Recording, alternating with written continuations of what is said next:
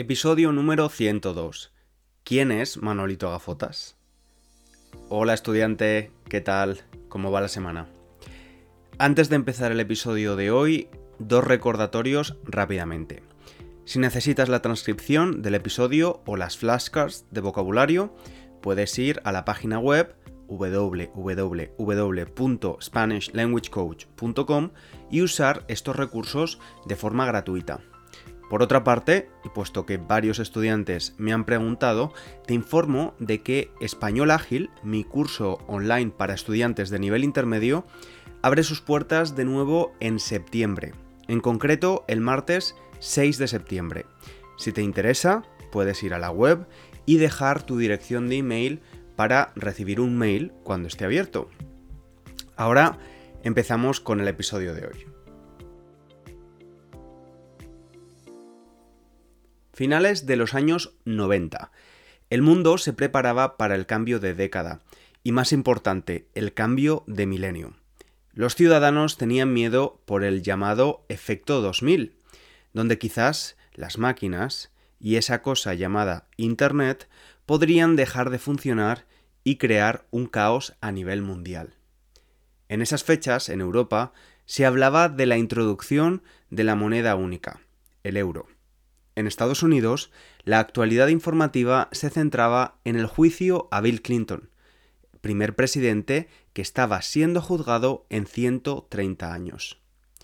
Ahora, poniéndonos serios, sin duda el acontecimiento más importante del final de esta década fue cuando una joven llamada Britney Spears lanza su primer álbum, Baby One More Time, vendiendo más de 30 millones de discos, convirtiéndose en disco de diamante.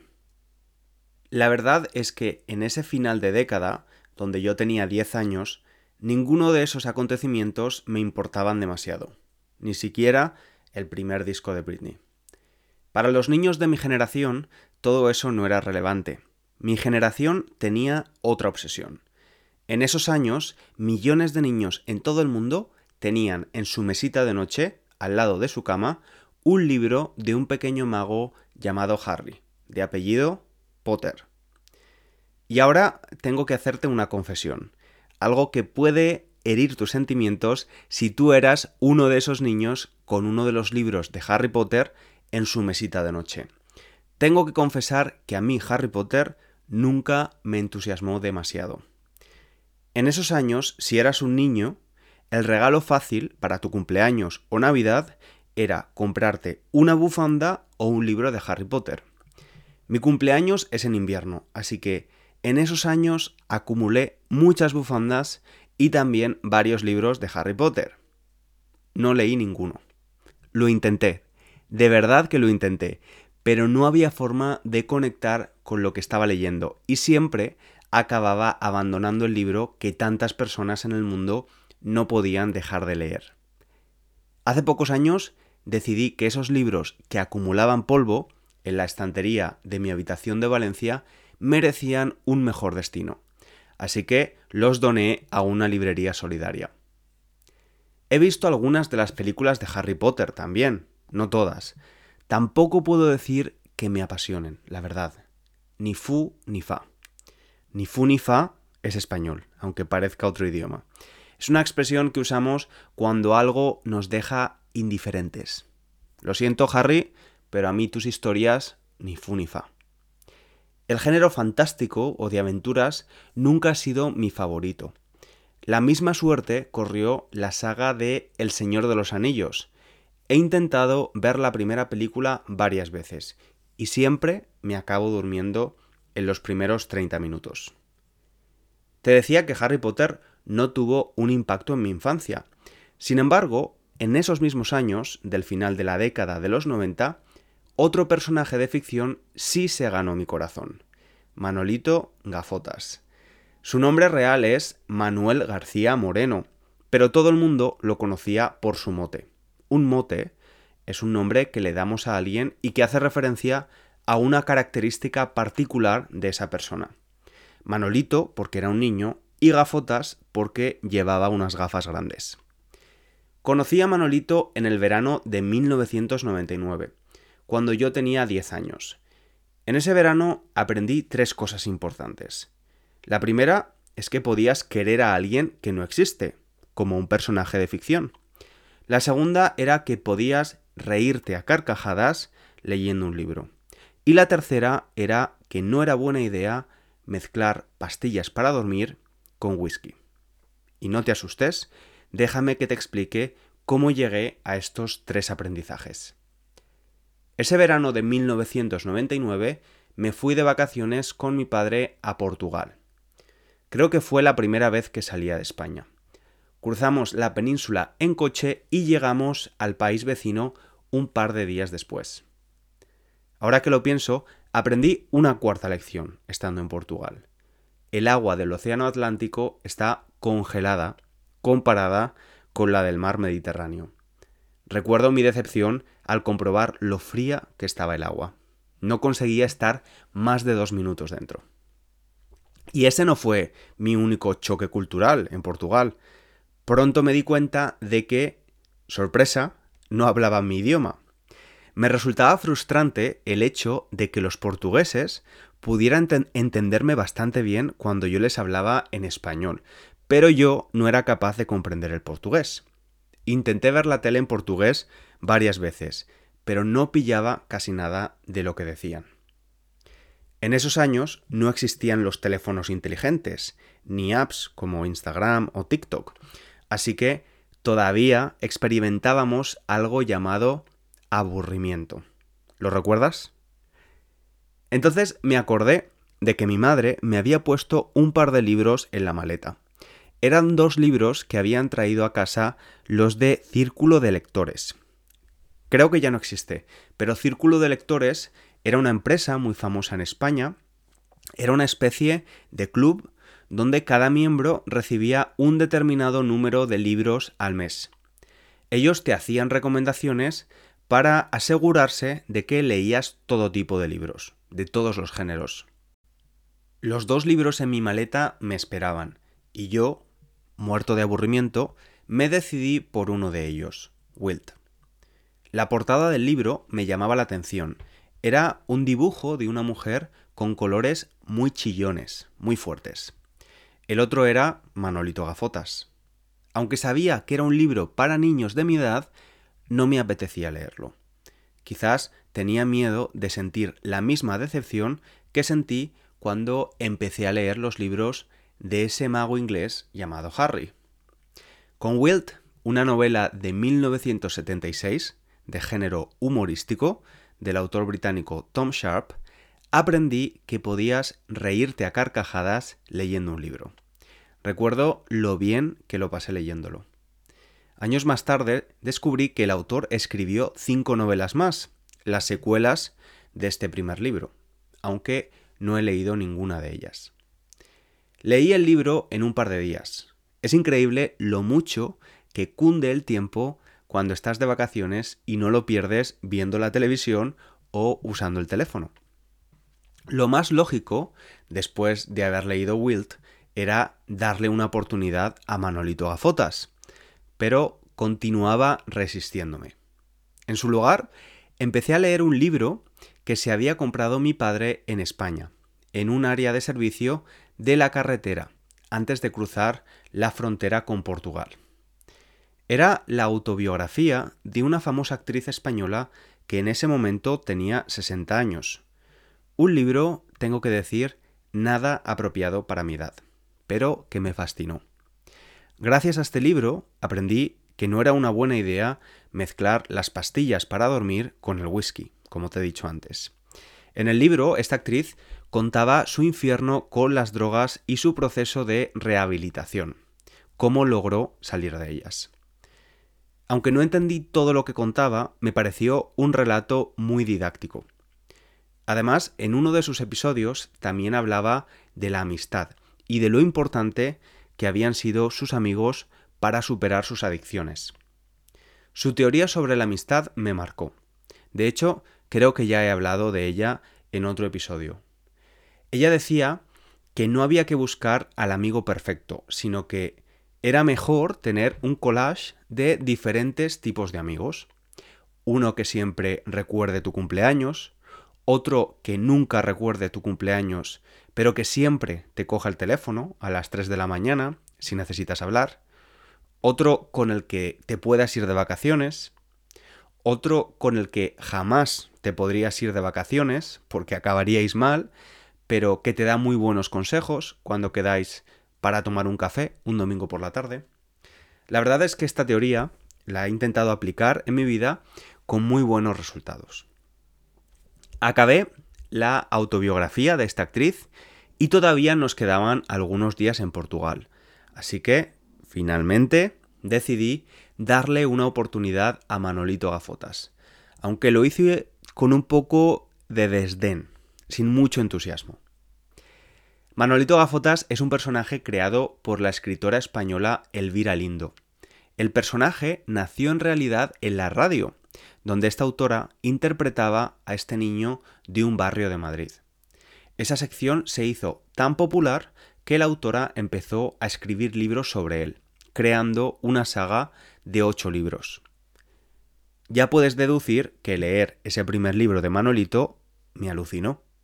Había algo en ese niño de barrio obrero que era adictivo y que hacía que le quisieras, a pesar de ser un poco sábelo todo.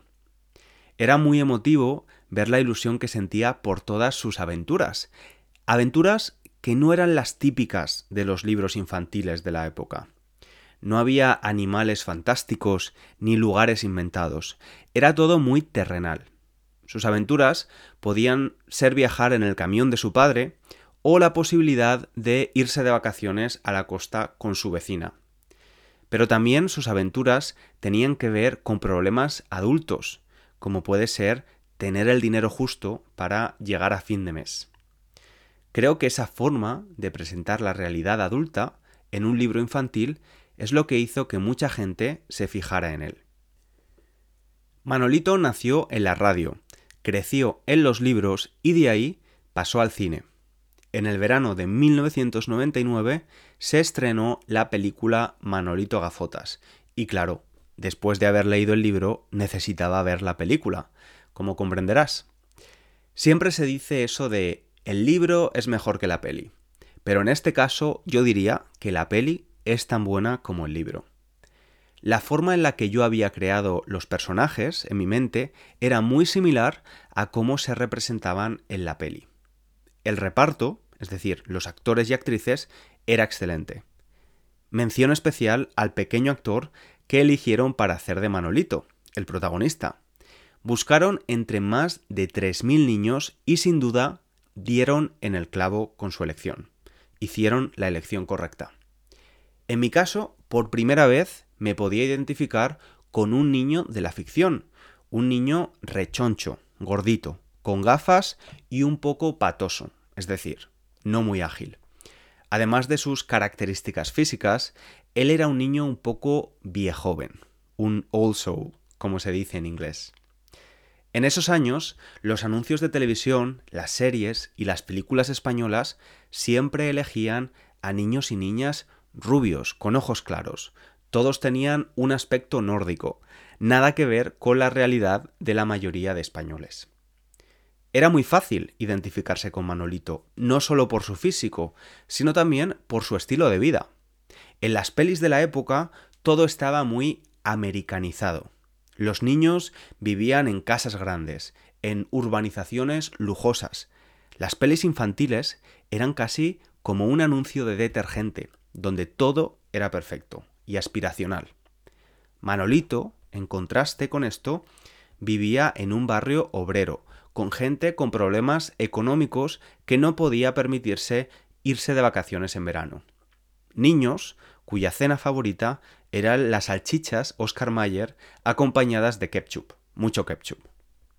Y aunque Manolito es el protagonista indiscutible, los personajes a su alrededor le dan credibilidad y en mi opinión representan muy bien a la sociedad española de esa época en ese contexto.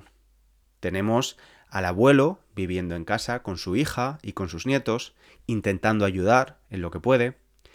También a Luisa, la vecina soltera, que está ligeramente en una posición económica mejor y puede irse de vacaciones a la playa.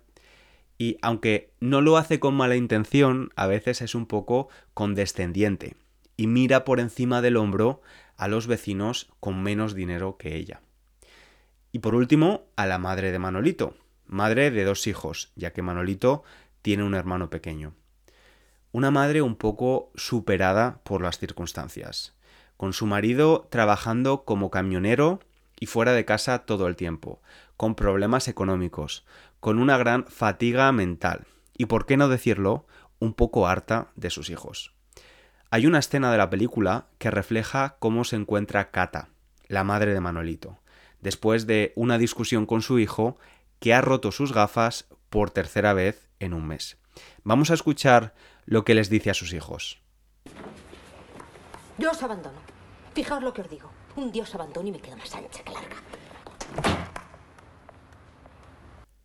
amenaza con abandonarlos, que creo que es algo que todas las madres españolas hacían en algún momento de la vida de sus hijos. Dice que los va a abandonar y se va a quedar más ancha que larga. Quedarse más ancho que largo es una expresión que usamos para expresar la idea de quedarnos satisfechos después de hacer una acción, incluso cuando la acción no es algo bueno. Años después del éxito de los libros y de la película, decidieron crear una serie de televisión con la historia de Manolito. A esto se le llama estirar el chicle, alargar una situación lo máximo posible, aunque no sea recomendable. Efectivamente, se estiró tanto el chicle de Manolito que la serie no fue bien. De hecho, solo hubo una temporada. El primer capítulo se estrenó con un gran éxito, pero cada semana perdía más y más telespectadores, entre ellos yo mismo. Antes te decía que la saga de Manolito Gafotas consta de ocho libros. Yo me he leído los siete primeros, y gracias a estar haciendo este episodio he descubierto que había un octavo libro, que salió diez años después del séptimo. Y no sabes lo contento que me he puesto con este descubrimiento. Tengo unas ganas locas de leerlo estas vacaciones. El libro se llama Mejor Manolo, y aunque no he querido leer de qué va, por el título deduzco que la autora me va a presentar a un Manolito más maduro, al que ya no le gusta que le llamen así. Mejor Manolo. De la misma forma en la que la primera vez que empecé a leer el primer libro de Manolito en 1999 tenía un poco de miedo de sentirme decepcionado, ahora tengo miedo por reencontrarme con Manolito 20 años después. Perdón, Manolo. Miedo de no volver a conectar como lo hicimos la primera vez. De todos modos, estoy dispuesto a asumir el riesgo. Y ahora te propongo un reto. Ve a la página web donde puedes leer la transcripción del episodio y escribe un comentario contándome cuál fue el libro o personaje de ficción que más te marcó y si te identificabas con él o ella. Es una buena manera de practicar tu producción del español escrito. También quiero recordarte que tengo dos podcasts más, uno llamado Spanish for False Beginners, donde el inglés y yo tenemos conversaciones casuales sobre varios temas, y otro, el más nuevo, Advanced Spanish Podcast, para estudiantes avanzados. Me despido ya agradeciéndote una vez más que te hayas pasado por este rincón en español. Espero que lo hayas disfrutado. Nos escuchamos en el siguiente episodio. Un abrazo grande.